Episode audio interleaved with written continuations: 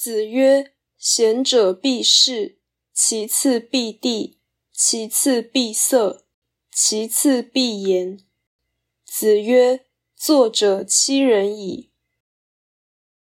孔子说：“贤人意欲有为而不能时，首先是避世，其次是避开地方，其次是避免神情不对，其次是避免讲话不当。”孔子说：“做到此事的人有七个。”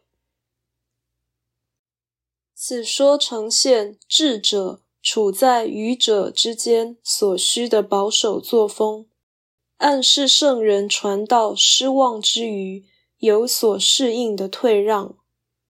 避世是精神上解脱，避地是空间上离开，闭塞是不露心情。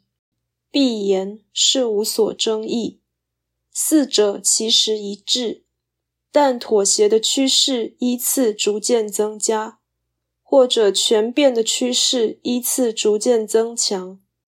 这样的情况其实是好人受害于坏人的结果，但贤能的人不以为意，因为无事一身轻，善尽义务就可以休息。